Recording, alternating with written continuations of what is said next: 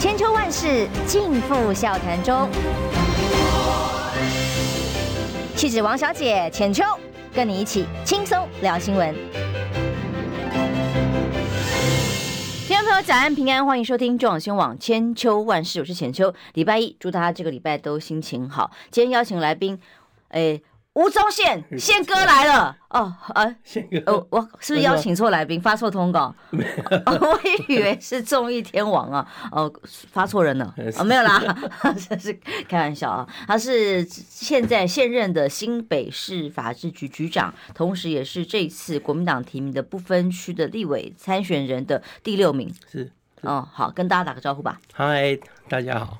所以我的开头梗不好笑哦，不，我本来想跟大家说吴宗宪来了，然后就答案来错了。不不不不会不会，因为我是常常听到大家亏我，所以已经听习惯了。因为真的名字是一模一样，对，一模一样。哦，我上次也跟真正正统的宪哥讲，说有一个人跟你名字一模一样，很好笑。好。因为大家也知道，我的如果是我的忠实听众朋友知道，哦，这个当初吴宗宪也曾经来过我节目啊，创下一个很高的新 流量。呃，总之今天邀请宗宪来，我们先从几个重大的实质议题先来看起啊。好的。最新的民调，今天早上有几家民调纷纷出炉了哦，包括了这个是中时所做的民调调查的报告。哎，你帮我先秀《镜周刊》、镜电视。镜新闻做的吗？好吧，那就先看看镜新闻的民调。镜新闻的民调数字呢，也是从呃整个民调数字做出现了一些变化哦。这个数字变化里头可以看得出来，目前是三十点五比二十八点七，也就是说，就赖萧配是三十点五，侯赵配二十八点七，柯。科科科科新配啊，科吴配二十二点一，所以看起来差距在两个百分比以内。那包括了《美丽岛电子报》，我们先看一下趋势好了哦。以这个近新闻的趋势来讲，显然在呃二十四号、二十五号之间，突然在。侯友宜的阵营有了一个比较大幅度的往上攀升，才会从本来的二十点七升到了二十八点七。那是代表副手效应还是任何的原因？那后面还有其他的调查题目啊，但我们就不细谈了。但目前如果以镜新闻的趋势是如此，再来看一下美丽岛电子报最新的数字也是三十一点九比三十点零，只差了一点九个误差范围。百分比之内，然后柯文哲的这个搭档二十六点零，那加上今天中时的调查里头，赖萧配也是二十八点三，跟侯康配二十八点二，差距只有零点一。那呃，所谓的柯银配是二十四点三，这趋势有这么快这么大的变化吗？怎么看？怎么看哦？就呃，倒吃甘蔗越来越好，然后想说团结啦，以及一切底定，其实是。最最有意义的，就像之前其实其实很多人讲嘛，就是呃，跟跟柯主席不管不管合或不合，其实只要确定下来就是什么都好，只要确定下来就一切都好。那所以我想这个就是确定下来，让所有人吃一颗定心丸，大家就可以一起拼了。嗯，当然这些数字还有在观察，因为本来啊，在比方说新台湾民意基金会今天也会公布另外一份民调，但是我发现哦，台湾民基金会的公布的民调大部分都是在二十四号之前，就是说正式的组合或者是蓝白合这件事情还没有破局的时候，当时显呈现焦灼嘛，哦，这个民调数字呈现的完全是不一样的。二十四号正式登记之后，本周陆续陆续出炉的民调就可以观察一下。这个各家民调里面所显示候选人呈现的这个支持度如何的变化？那其实从六日哦这段时间一些观察哦，在以候选人形成来讲，诶产生的一些分水岭啦。那当然，吴宗宪他所代表的是什么？呃，被说是侯友谊的嫡嫡系子弟兵啊，有有 有外面有人这么说了，但是我我们自己是 侯市长，他有说过，他说没有什么侯家军，其实只有国家军，大家就是为这个国家在努力。那因为您本身现在是法制局局长啊，其实今天好多朋友很早就进来了，就在问说，那您呢？这个目前是以辞什么要要你辞职吗？哦，你是以请假的目前是以请假，跟市长一样请假。是是是。然后到时候如果不分区的话，自然整个团队的更换再说了啊。呃，对，因为不分区它是呃呃呃，如如果有当选的话，是二月一号报道，那当然我们。就会在二月一号前的一个适当的时机点会请辞。那在这个之前，就是把每就是我我个性啊，在每一个工作是把那个工作把它做好。那以前我在当检察官也是做到最后一天晚上，都已经到凌晨了，然后早上八点到市府报道。我就在地检署做到凌晨，然后我还怕被关在地检署里面出不来，我还跟郑峰是说帮我把我的那个感应卡延延后六个小时，免得我被锁在地检署出不去。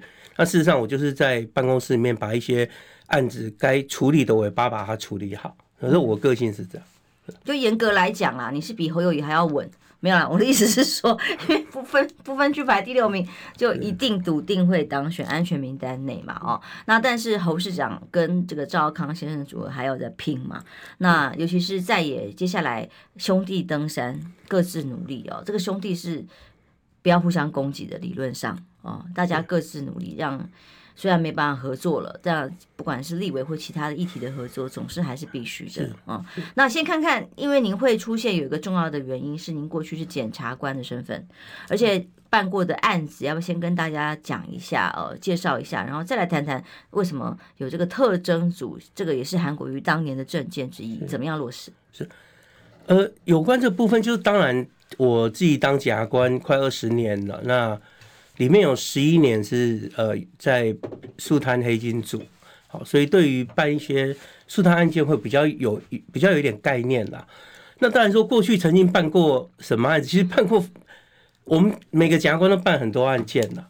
好，那呃，因为我最近看到有一些人在讨论我以前的案子，妈妈嘴啊，呃，类似像这些哈，像八仙尘爆，有一些人开始在讨论这个，因为他们可能就是网络上面 Google 到一些以前我办的案件的的那个。那个一些记录嘛，那当然我我自己的案件，呃，如果回过头去看，其实我在蓝营执政的时候，我办过不少蓝营高层；绿营执政的时候，我也办过不少绿营的高层。来举个例子吧。呃，好吧，那就是已经有人在讨论的，就是比如说蓝营蓝营执政时代，我那时候就是办那个那个刘正宏、刘正慈他们，那时候刘刘家他们其实势力还蛮大，所以当然办的时候。有我们办的时候的一些压力，比如说电视啊、名嘴，每人都都会讨论嘛。那他们当时就是在阳明山搞一个那七七行馆，我不知道那个浅修有没有有没有印象？好，那他当然又扯到远雄集团啊，又扯到那个呃那个国有财产署啊。那时候其实起诉蛮多人的哈，包括国有财产署以前的主管，好像那时候叫做国有财产局的前局长什么，我们都我都把他起诉。那绿营执政的时代。呃，我前阵子他们在谈的就是办郑文灿任内的第一个弊案。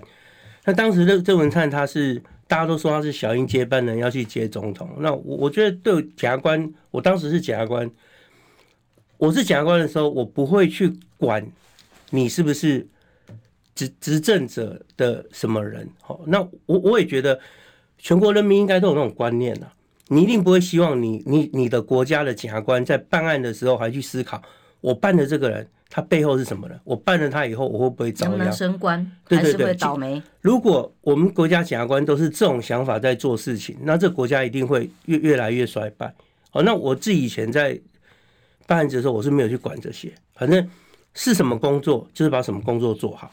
那现在来这边的话，那当然来这边，譬如说不分区好，还是属于国民党国民党呃推荐的，那当然我们就会必须做角色的更换。那在以前当检察官的时候，就不能够有任何政治的颜色在里面。你在当检察官的时候，有曾经受过任何政治的压力吗？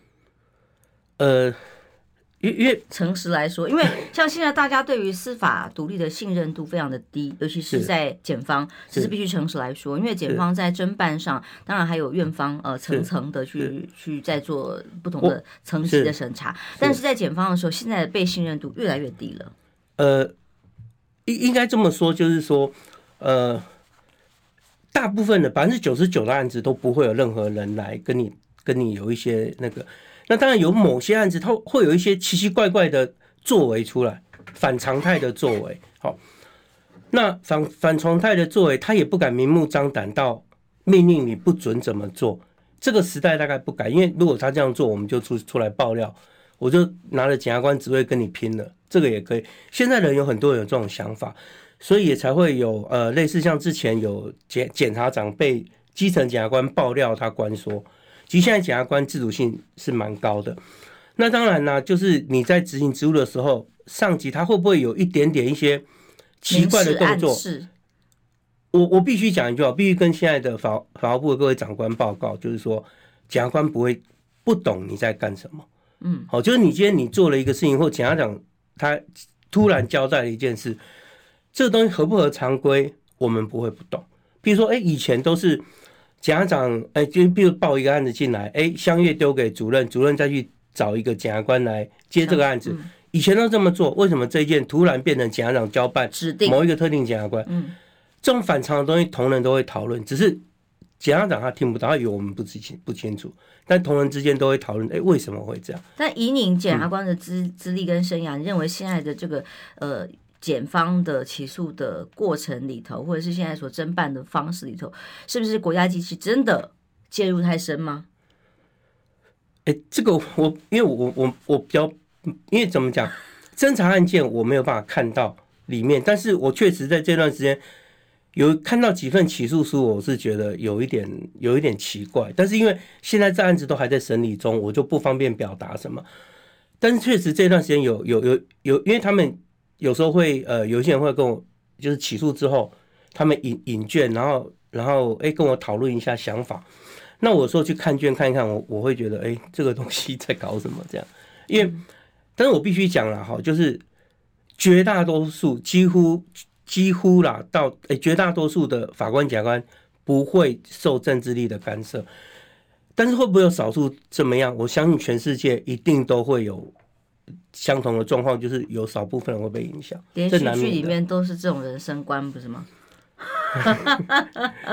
这这个好说吗？你现在已经要开始政治身份了，所以你可能呃，我我我还是有那个对对，就是说，当然我们现在就是往这个方向去走。但是我个性还是比较是，就是是就是是，不是就是不是，比较傻。我跟我爸一样，我爸也是这样子。你爸也是检察官吗？而我爸是律师，然后，但是他，我就觉得他一辈子就是因为他的个性，其实蛮辛苦的。但是他就他就跟我讲，就是是就是是，不是就不是。嗯。你叫我把不是的事情说成是，我这有时候说不下去。我也是。是。我们支持就是有是非的这个政治人物。即使我今天我今天在那个呃国民党不分区好了。假设国民党一个人做坏事，你叫我把他说成是对的，我真的说不下去。你你可以，我可以请假，我可以请病假不来，但我真的没有办法把黑的说成白。所以，譬如说那时候林志坚的论文，这么多人这样听，我其实我是觉得不可思议啊。嗯，我我那时候硬着头皮硬凹去全党挺一人的时候，对对，那那时候我觉得不可思议，因为即使他是我弟弟好了，我有个双胞胎弟弟，其实他我弟干的这个事。你像我说这样是对的，我真的说不下去，我只是说我真的没办法。嗯，对 对对。所以像这是呃主要的证件之一，像昨天侯友谊就喊出来说：“哎呀，就没有人可以比我更能够什么扫黑哦，还是。”这个肃贪呐啊，就是所谓的特征组要成立的这个证件，显然这个证件很蛮重要的一个议题，就是要把一些弊案给揪出来。呃，就是民党执政七年以来，七年多以来，的确有很多的议题是让大家觉得很疑惑的、不明白的。但是因为没有司法的武器在手上，是根本没有办法去进行侦查哦。例如金流，哦，很多案子去检举完了之后，就迟迟没有结果。那或者是说像王宏威，只不过很简单的去勘验一下。郑文灿的影片到底是不是他本人？然后这个都没有办法有结果，已经一个多月了。所以特侦组会是怎么样的角色跟发挥？我想你在当中也会扮演很重要的角色嘛。我们休息一下，马上回来。二八二九三十。哎哎哎，三爷，你在算什么啊？我的剩三十万，什么时阵会到啦？中广新闻网 YouTube 频道即将要迈向三十万订阅喽！在这里，我们有最全面的新闻，最犀利的分析。现在就打开 YouTube，搜寻中广新闻网，按下订阅，开启小铃铛，陪我们一起冲向三十万订阅吧！千秋万世尽付笑谈中。气质王小姐浅秋，跟你一起轻松聊新闻。迎回来，中广新网千秋万世，我是浅秋。今天邀请哦，宪哥如果来了的话哦，又要暴动了。但这次的吴宗宪是同名同姓的这个之前前检察官，现在是新北市的法制局局长，同时也是不分区第六名的国民党的不分区提名人。是，你好。哎，这第二节了，刚刚嘛是淡薄啊，腼腆腼腆，勾嘴勾嘴，是的确还不是政治人物的习惯的那个氛围了哦。但检察官转到行政体系本身就有一些适应，一定有一些不一样的地方。那更何况现在还可能变成一个民意代表哦，那会有很大的差别。但其中特征组会是侯友宜非常非常重要的证件，而你检察官出身的，我们看到另外一位检察官在新竹。的副市长后来哦，蔡蔡蔡对对，后来也也不知道是水土不服还是发生什么事情。那但总之你来讲，希望接下来如果特侦组这个证件交到你手上，你会怎么做？是呃，我我先先想提一个，就是说，其实特侦组并不是用不同的司法制度哦。所以记得那个我们的兄弟柯主席，我们说兄弟登山嘛，柯主席他说。呃，他反对特征组，但他柯主席也想要打弊案，但他说反对特征组。其实这边柯主席可能有点小误会，他说不不应该，呃，在台湾有两套不同的司法制度，好，那所以他反对特征。但我必须跟大家报告，跟柯主席报告，就是说，其实特征组用的，呃，诉诉讼体制跟一般一模一样，好，所以这个不是，就可能大家有一点弄错，呃，特征组他。存在只是说，因为现在的检察官其实非常的辛苦哦。像我以前，我最后最后一站是在桃园，我从桃园辞职的。桃园的检察官每个月收的新案是一百多件，那小地检，比如说宜兰也有六七十件，那有的地方一百多是很平常。那一个检察官如果一个月收一百多件案子，那每一个案子还要阅卷、开庭、结案、写书类，那请问一下，你有没有办法期待这个检察官去？再办一个比较正要动摇国本的案件，好，我的感受很深的。每次连续剧不是很多检察官的那种连续剧里面说，哦，他可以为了一个案子追了几天几夜，甚至一个月，我看起来很长，他好像没有别的事干，都在追同个案子。在台湾那是不可能，不不符合现实，不可能。他他很快就会被评为不良好，然后很快就会被就是那个那个那个年终奖金都拿不到。哦，这这个这个是一个很现实的问题。所以说，特征组的设计是这样。当然有很多国家后来特征组都把它废掉，但是我觉得制度是因地制宜，没有没有理由说，哎，日本以前有，美国以前有，韩国以前有，现在没有说我们也不能有，其实没有这种事情。只要这块土地需要特征组的存在，其实它就有存在的必要。所以它特别在哪里？它是一个可以有一个特别的管辖权去做侦查的动作。是，如果我们依照以前的特征组的制度，它其实就是在最高检那。他是总长在在管理，那呃，他不收其他的案件，因为大部分的检察官、法官每天都要收非常多的滥诉案、滥诉案件，还有非常多的外勤啊、验尸解剖啦，像选举到了又还查查贿选，每天都在忙非常多的杂事。那特侦组其实就是把一些办案能力强的检察官，我们把它集中在一起。由他们去办真正非常大的案件，社会瞩目案件。对，其实这就是有一点类似，像比如说，哎，呃，比如说钱小姐，你开一间公司，那间公司今天可能接到某一个哎 Google 的大单，我们跟他拼了，我们一定要抢下这个单，我们一定要把它达成。这时候你可能就会把三五个比较强的同仁组合一个组，你们就专办这个，你们就不要去管那些呃十万二十万的标案。好，其实用只是这个差别而已。接下来他所适用的法律一模一样，好，你也不用担心特征组存在会不会不受监督，没有那种事情，因为你起诉之后还有一审、二审、三审，还会受到审级制度的保障，所以，呃，不是说特征组起诉就就定罪，不是这样子。所以有一些人说，哇，特征组在最高检呐就没有得监督，其实不是这样，这个是大错特错，只是让他能够专心的办案。再来就是说，实务上面。呃，一些动摇国本的案子，它其实背后牵扯都非常广啊。那所以你让他在最高检一个好处就是，哎，他不用像地检，因为地检检察长他可能还要升迁，还要什么，他会不会不敢办？会不会呃，在 某个检察官办案的时候，他给你一些把你的人手抽走了，一些行政上面的阻挠，办拐子蛮容易。对，他比较不用这样，就比较不这个几率就会低。这就是为什么我们一直认为特侦组存在必要。那再来，我们从实证的角度去看，以前特侦组还存在的时候，呃，是不是我们办出很多，比如说拉法叶啦、灵异事案呐，这个这种案子，我们一个一个都出来。但是像陈水扁案，像，但是呢，真的是动摇国本的大案子，对，一般的检察体系不可能办出，绝对不可能。我自己非常的清楚。好，那这个之后，特侦组解散之后，请问一下，这些年我们办出什么？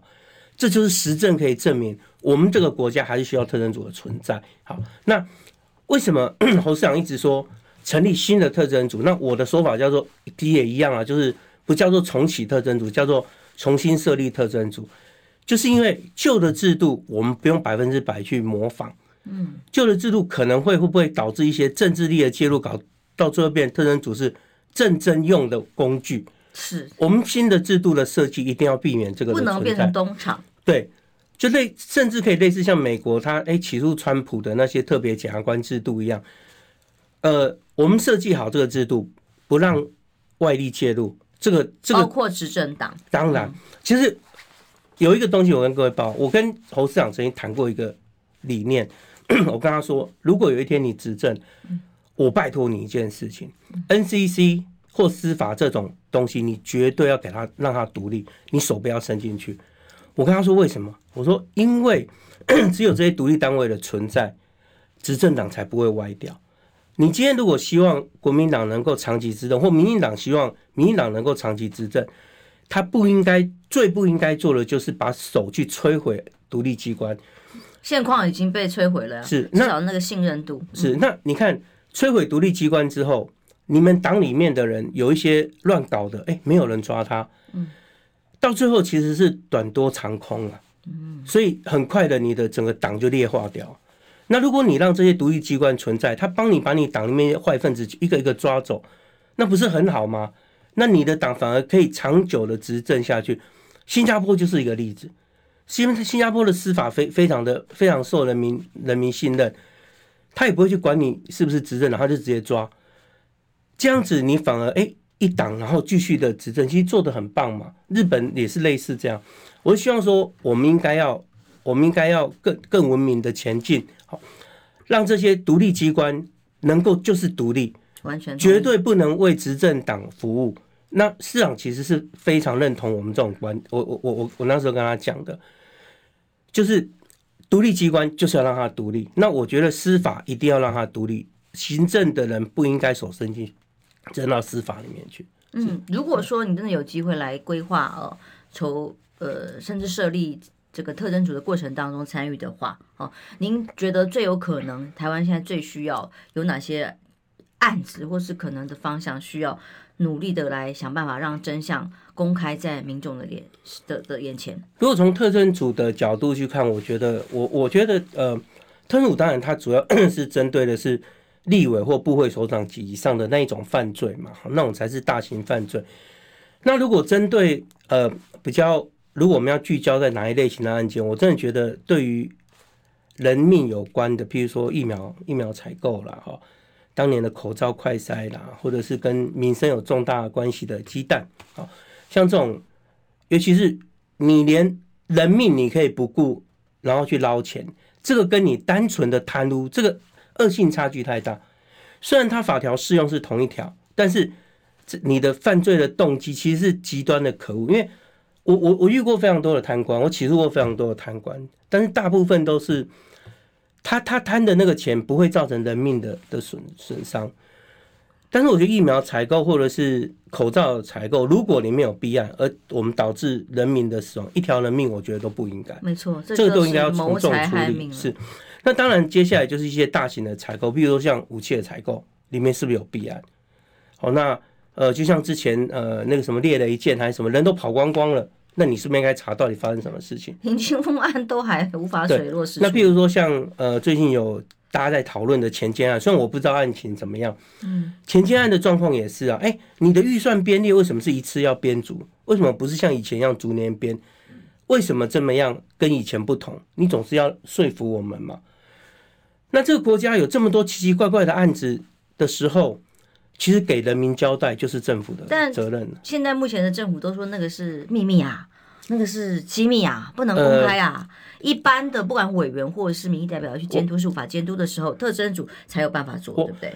我跟以前有报告一个东西哦，就是我自己当检察官的时候，其实我们看那个被告讲话，他讲几句你就知道他讲真假，因为这这种职职业的能力。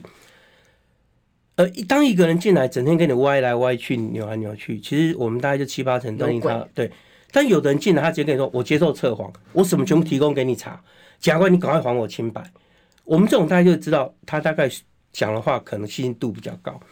所以当一个一个人告诉我这个也要封存，那个也不能看，我就觉得哎、欸，你在干什么？好，我上次在另外一个节目，我曾经有讲过，我说其实。以疫苗采购来说好了，全台湾最希望疫苗采购案水落石出的是谁？我个人认为是陈时中，因为我我被这个案子大家都都都认为我在搞鬼，然后他又我又说我没有，那这时候我最希望你们赶快查清楚，还我清白，全台湾人民劝我一个道歉，而不是而不是像现在的反应这样，通通都是秘密。就是说，因为我我我我也有被人家误会过一些事情，那误会的时候，我的第一个想法就是。拍谢，你查清楚，你要知道我什么，我全部都开给你看，不要在后面在那边给我讲一些有的没有的。所以，当今天呃政这个政府如果遇到很多事情，当人民都已经觉得怪了，而且这个觉得奇怪的人民是六七成以上的时候，其实把事情厘清，或是交给这些人民能够信任的某几个特定人进来，把事情看清楚嘛。同时让机密能够继续保密下去，同时让事情能水落石出，这不是一个很简单处理事情的方法吗？但是选择不这么做，它背后是什么原因？我们我希望将来我我们能够把这些事情一个个挖出来，因为我一直认为给人民心理安定跟给人民一个交代，这是执政者应该的做的事，这执政者的责任呐，他的义务。因为所以几个首要的药物包括了呃疫苗采购、口罩。然后甚至快筛、蛋、快筛，因为武器采购不可思议，连这个都没有办法公开哦。然后武器采购，那当然这又是最大的国家机密啦。潜舰、国造潜舰，这个连呃一般在现在还在进入诉讼诉讼程序，在高呃、现在还在调查。那我们如果不讲这个，你看之前那个猎雷舰，那个人跑光了，都通气中了嘛。那这个东西你要不要去弄清楚，当初到底发生了什么事情？你不能让几百亿、几千亿就这样子没有啊！你你像公务员好了，你说，呃，公务员这个这个这个退休金太高，我们要怎么样？一年国家省没有多少钱，但是你随便一个乱七八糟的采购，你让国家赔的钱是很惊人的。然后你整天跟我们说这边钱不够，那边钱不够，那那结果你乱花一堆钱。其实我我我我其实这这二十年我看下来，我觉得。台湾已经有二三十年没有真正大型的公共建设，没有像你看以前有什么十大建设、机场啊或什么，现在很多东西它的规划都是三十年以前，比如说呃三三号高速公路啦，比如说雪隧，那为什么这些年来没有那种大型的公共建设？你都跟我哀没有钱，或者是每次政策一提出来就是斗那个政坛斗一斗又没有，其实对国家都不是好事。那我们是希望说，呃。特征组的存在，我们把一些弊案把该打的打，至少让我没有办法改变过去，用在该用的地方。是我没有办法改变过去，但是我希望这些人的存在，让未来的公务员，包括国民党执政以后的这些公务员，你们心里就要有一个警戒在。我随时随地，你如果乱搞，管你哪一党，该办就办。好，管你到什么职务，你到总统、副总统，就算你是国民党籍，你你你你恶搞，你对不起人民。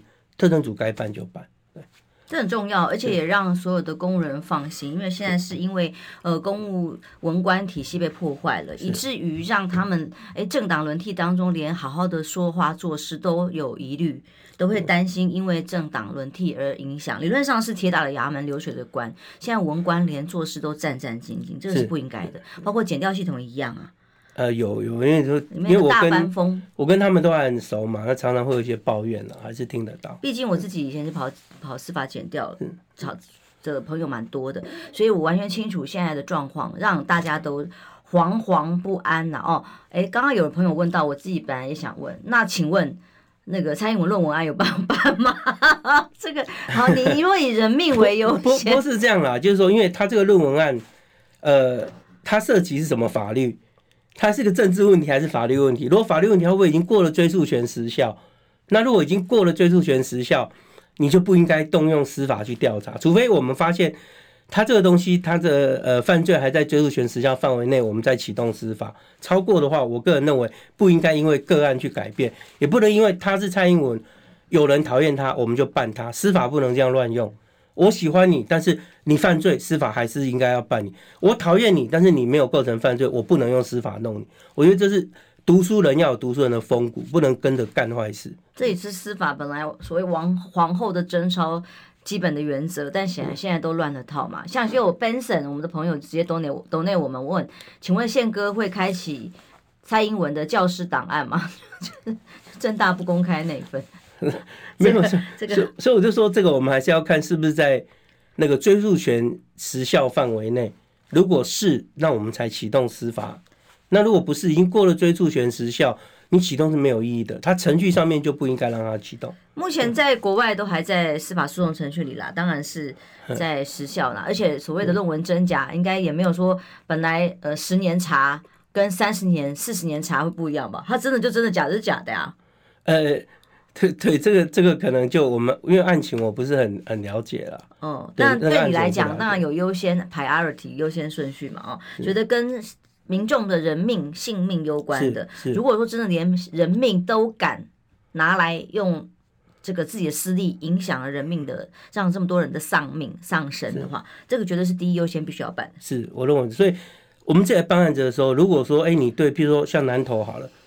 南头常有土石流，就是你那个柏油给人家铺的一那个那个柏油量不够或什么，这种会造成人命损失。这种其实我在办的时候，我手我都不手软，我一定能出手很狠。好，因为跟人命有关的东西，你不能这样子玩，因为哎这一条人命损失都是不应该了。我我个人是这个个性。对呀、啊，我们付薪水给政府，没有保护我们，帮我们谋权利也就算了，还谋财害命的话。他不是天理难容嘛？是是是哦，所以呃，司法改革其实我们听了好多年。我从我小时候跑司法的时候，大家就喊司法改革。蔡英文总统上任之后，第一天就说我们要司法改革，然后国事会议等等的讨论，就没几年就流会了。就再也不开了。所谓的司法改革呢，反而成了一些人升官的捷径哦。改革之后，司改会的一些人通通进去当大官。对对。那所以接下来还要司法改革？因为司改越改信任度越低嘛，所以这个就是错误的改。其实我我一直觉得司法改革有一个很核心的问题，但这个东西没有被大家讲进去。其实你们有没有去思考过，司法官的工作量是不是过量了？是啊。你像他，他那种工作量，你要叫他有有裁判品质出来，那个可能性是零。而且压案时间就是总是司法改革通常是要求时限啊，不能拖太久。是，但是他就会变成他只好随便办一办。是，是那那因为我们的检察官法官有有限，那我们是不是应该去思考我们诉讼制度发生了什么问题？像有一些国家他们会把一些案件设门槛，像我以前在办案好了。非常多那种五块钱也来告告毁损、告诈欺，这种案子要不让他进法院，你你整个审完之后做起诉或不起诉，你可能已经花十万块钱。当这个资源有限的情况下，其实我们应该要做最有效率的运用，这是这才是分配的正义嘛。所以，我们应该去思考要不要让所有的案子，包括滥诉案，都要由检察官、法官来处理。我们要去思考这个点。我们应该让法官、检察官他领这么高的薪水，他应该要去办真正对国家、对人民有意义的案件。所以，我觉得这个这个才是司司法改革的一个根本。当你降到一个那个合理的工作量的时候，我们就要严格要求你裁判品质要出来。现在检察官，你说一个月一百件好了，一百多件案子，你一天收三四件，就像我刚刚说的，你要开庭阅卷，你要写书类。每个人都在加班，像我以前当检察官，那时候还没有案子，这三年案件暴增。那三年之前还没有这么夸张暴增，那时候大概八九十件的时候，我每天也都要做到晚上十一二点，六日至少有一天要去做。你不会有家庭生活，身体搞坏的一大堆啊！所以你这样子做对还是不对？所以到最后，大家为了要求生存，我还是想活下来，我不想这么快就进医院，他就只好从。品质上面去降低品质，或者是请调到什么民事庭啊等等。我听到的很多人就、嗯、就想办法转换跑道。是，那这样的结果就是造成人民受害，劣币驱逐良币。不要以为说降低司法官的工作量是为了司法官讲话，其实不是。他其实到最后倒霉的还是人民，所以你必须要这个制度要去思考的是这个点，而不是哗众取宠，在那边开那个好像几个月的司改会议就改了乱七八糟，把诉讼制度改的现在完全不合逻辑，然后民众信任度越来越低。我我我我觉得那个是骗人。我个人对于上一次司改的的评价，我真的觉得不是很。陪审团制度不是已经要上路了？呃，对，我没有国民法官制度，就是类似国外的陪审团呐。那呃，这个制度它就是看看嘛，看看之后运作一段时间之后的结果。但是我知道，就是当时基层的法官、检察官、律师其实是没有那么认同，因为毕竟我们国家的制度不像英美法，英美法有陪审团，但是他是他们不是成文法国家，他们是判例的，是才判例的，我们是成文法国家。那这样子适用上面会不会有一些衔接上的问题？然后还有就是国民法官他的决定权有多大？那你会不会有一些其他的负面？可能这几年还是要观察。嗯，所以像刚刚现在有朋友说扁案好了哦，扁案是当时特侦特侦组当年办出来的大案子，那现在要特赦，这个有些人主张特赦，那你们司法官系统的朋友会怎么看？因因为因为因为我我我我是对这个我是没有思考过，但是我知道很多国家总统。因为他们为了国家颜面，后来都是走特赦。比如说韩国，韩国就是个例子。韩国每一任总统卸任几乎都被抓，都会关。然后后来一段时间之后就特色，这好像他们的做法。那这个在台湾适不适用？人民人民能不能接受？我觉得这个是可以讨论的啦。好，那呃，你把一个总统一直关在里面，这样好不好？这是这是一个问题。好，这是对国家好不好这一问题，但是他做了那么多坏事，要不要负责？你你又让他不用负责？哎，这个我说真的我也听不下去，所以我觉得这个还是可以研究啊。对，还我我心中也没有一个定论出来。你说得好，好，我们休息一下，大家觉得如何呢？可以在线上给我们表达意见。休息一下，马上回来。想健康怎么这么难？想要健康一点都不难哦。现在就打开 YouTube，搜寻“爱健康”，看到红色的“爱健康”就是我们的频道哦。马上按下订阅，并且打开小铃铛，就能医疗保健资讯一把抓。想要健康生活，真的一点都不难，还等什么呢？爱健康的你，现在就打开 YouTube 订阅“爱健康”。千秋万世尽付笑谈中，气质王小姐浅秋。跟你一起轻松聊新闻，来，中广新闻网千秋万世，我是浅秋。今天邀请吴宗宪，也就是呃未来立委了，因为已经是不分区第六名，在国民党内的安全名单哦。当大家在看这个所谓的特征组的时候，我觉得那个关键真的很重要哦，就在于说不应该有任何的政党可以伸进去，国家机器是拿来秉公。处理的哦，尤其是特侦组，当然是为了重大的案件可以专心侦办哦来办的，所以未来当然很期待这样的单位出现，可以让我们这段时间以来民众疑惑太多了。我只是有个小小的问题，这么小的问题而已。请问，如果要见识这个影片里面的人是是不是本人？通常调查局或相关单位见识需要花多少时间？如当然，你专案去见识速度是很快了，对，那就是看你有没有心去见识了。对啊，那我认为在技术上面不会是问题。因为我讲讲的当然就是郑文灿是不是郑文灿哦？疑似郑文灿跟一个女子走进饭店房间，好几段影片，那那个画面大家看起来都觉得很像哦。但是当事人在了隔了一天之后回应说那个不是他本人，那所以被送去见识了。我我可以说，如果今天假设是我会怎么做吗？嗯，今天是我的话，我会出钱，哎，赶快帮我送鉴定，因为那个不是我。赶快还我一个清白！要是我会这么做，嗯，这是我的个性的。那显然你又回到你本来那个逻辑了，表示是怪怪的。为什么当事人说是假的，但是却不急着，甚至调查局就拖了一个多月之后还没有结论，然后说已经交给警方？嗯，虽然从法律上，呃，诉讼制度上面来说，哈，被告没有自证无罪的义务。但是我觉得从人性上面来说，我就说嘛，我以前也被误会过。那我当时我的态度就是，我全部让你们查，让你们看，不要拿俄语然后来来否定我们怎么样，或来说我们怎么样。我的个性是这样。好啊，当然在诉讼上面是没有啦，就是被告你你没有自证无罪啦。对，因为理论上这种画面要勘验两三天，一定很快就可以结束了。他当然他。你当专案来处理速度是很快了，你不用说像一般要挂号进去慢慢排队。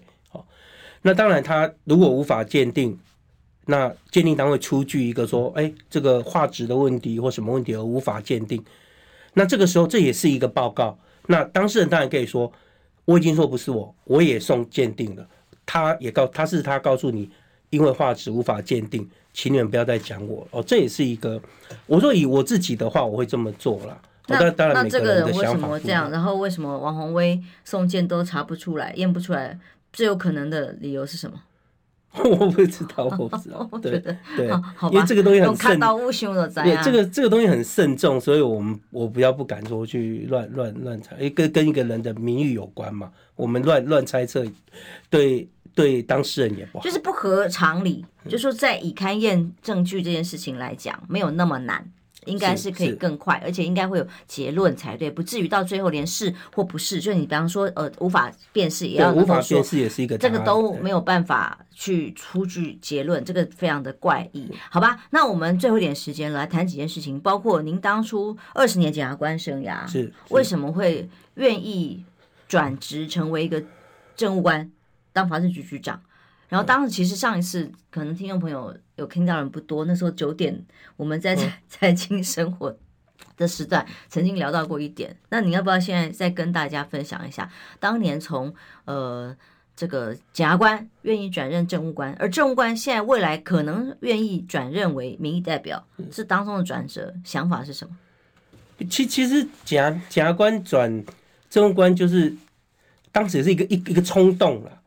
哦，其实我后来市长找我面谈的时候，我本来是想要跟他说啊，不要好了，因为毕竟到政务官其实薪水少很多，自由度少很多，甚至哎，我们办案的时候，我们不用被质询，就来这里可能要被议员一直说我怎么样嘛。所以当时本来是比较，但后来我我觉得心里还是想说，换换环境，做一个不一样的的事情，学不同的东西。当当然，另外还有一个啦，就是也是跟个性有关吧。我我比较喜欢去学习不同新的东西。那检察官是就个案去处理，但是如果你做市府的公务员，其实你今天服务的对象是四百多万人，哦，新北市民四百多万人。我我我感觉那个是整个是比较开阔的，所以后来我我就答应了。那当然，当然我当时就心里是想了，反正出来做个一两年。不习惯或怎么样，我再回任检察官就好。我当时想法这样，所以说好吧，那我就就答应来来来做。那另外还有一个就是说，因为司法官用法要非常精确，没有任何空间，有有违法就没有就没有。但是政务官他有个行政裁量权，我我其实我还蛮喜欢这种行政裁量权。行政裁量权其实它是蛮活泼，而且它可以很迅速的处理好很多，解决问题。对对，其实行政裁量权是不错的，而且呃。会让你很有成就感，因为你你的行政裁量权用得好，你会把一个死掉的案子变活，然后让人民都获利。好，那还有就是说，你是好好的用司法，其实你给行政可以带来很多帮助。我举个举个很快举个例子，就像那时候我们防疫在发那个补偿金的时候，那时候民政局呃那个公所人不敢发，因为。他必须要确认这个人没有呃收没有收入啦，没银行没有存款或是什么，有很多的条件。可是你在瞬间你没有办法去勾稽这个是真或假。他们认为说，那我这样子发了，我是不是有图利罪？所以后来基层公务员不敢做。但是那时候因为疫情严重，很多人需要这个这个补偿金，就整个僵在那里。然后后来他们问我，我就说简单，我法制局来召开一个会议，这个会议我就是我们就有一个切结书嘛。这切结书你给他勾勾完之后，他只要说他他他符合这些条件，你就发给他。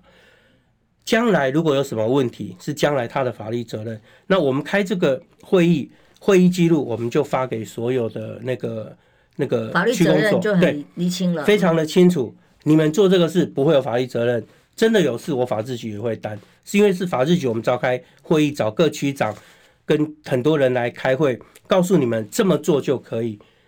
那你只要拿这个，不管你将来客观要件怎么样，你至少没有主观犯罪意图嘛，因为是法制局告诉你可以这么做。那后来速度就很快，也就是说，其实你灵活的运用一些对法律的熟悉，其实你可以让行政非常的快。如果当时我们不介入的话，他继续僵在那里，一个礼拜、两个礼拜还是发不出去，因为谁谁敢担这个图利罪这么重的罪？哦，所以，所以我觉得这个就是一些法律上面的运用了，可以再让行政更有效率。所以你在担任了政务官之后，最大的心得，当然也看到了很多包袱啊、困难的地方。那心得最大的是什么？那为什么又愿意转任成为民意代表？我我我觉得 转任成为民意代表，当然是希望，呃，当然。对于一些政策，我觉得你要推动，你还是要有一点力量。那当然，如果说呃，以以中央民意代表来说，他在法案的修正上面可以提供很多意见。那我也是希望说，我可以提供一些修法的部分，修呃一些法案，然后看该怎么样去调整。那另外一个就是说，我其实蛮认同侯市长他说希望这个重新设立特侦组的这个观念。查弊案，对我我觉得这个东西对国家是有绝对的帮助。我就说，以前发生的事情，我们把它理清。但是更重要的，我希望将来的二十年、三十年、四十年，大家不敢这么做，这才是对人民最大的、最大的好处。让一个人进去关不是重点，而是让后面的人知道，哎，这么做不对，我不，我不要这么做。把制度建立起来，是这样子才能长治久安。我我觉得我我希望我有的贡献是这样，而而不是说我想把谁讨厌的抓进去关，这个都不是我的核心呐。哦，不是说我要抓什么什么谁的什么什么呃潜舰案又跟谁有关，跟谁有关，我们把他抓去关，那个都不是我我的重点。犯过错的人那关没错，但是重点是成立一个好的制度，让国家能够继续平平顺顺的走下去，呃，这才是才是核心。让有心人不敢钻法律漏洞，甚至。一手遮天，呃，违法乱纪，是让民众连到底蛋是怎么回事，或者连口罩或疫苗怎么回事都没有办法得到真相。是是，嗯，好，所以最后两分钟时间了，你有特别想要补充吗？你本来不是说你还想要讲所谓的六趴的事吗？没有啦，那个那个那没关系啊，这个这个我想说就不多提了。但但是我我提我提一个那个那个呃，就那个柯主席说。国民党的不分区什么都有标价嘛？我我这好像弄错了，因为我我一毛钱都没有花，对啊，这可能有误会了。就我那天，我人家问我，人家说，哎、欸，那个有人就传给我看，说柯主席上节目说国民党不分区都有价嘛？人家问我说，你花多少钱吧？我说没有，我连保证金都是朱主席出的啊，我我一毛都没拿。你说这次三十四位不分区的保证金都是朱主席处理的，对对，所以。没有人花钱去买这个位置哦，这个是的确，国民党早期曾经有这个现象。我我这我不清楚，以前我们，但是我至少可以说我，我我们没有没有这样。我们每一个不分区的人，我我后来看那些那些名单嘛，其实我觉得每个人都会有很好，都会有贡献的，都会对这个国家有贡献。我相信这个这个名单应该是主席跟国民党他们仔细思考哦，你选什么样的人对这个国家会有帮助？我我觉得这是。他们展现出他们对这个国家的一个义务跟一个责任了。那你的目标性很清楚，就是接下来要在立法院质询。你可以想象，你本来是从检察官办案，然后问犯人，然后到立议会被质询，未来你要去质询官员。是，对啊。然后有机会的话，推动一些人民比较在意的案件的修法，比如说诈欺罪、毒品。或者枪炮这种东西，现在人民最在乎的东西，怎么去修到让这些案子发生的几几率降低，让被告他所犯罪的成本提高？我想，我将我将来未来努力的方向。谢谢吴宗庆局长今天到我们节目上来，平安健康，拜拜。谢谢。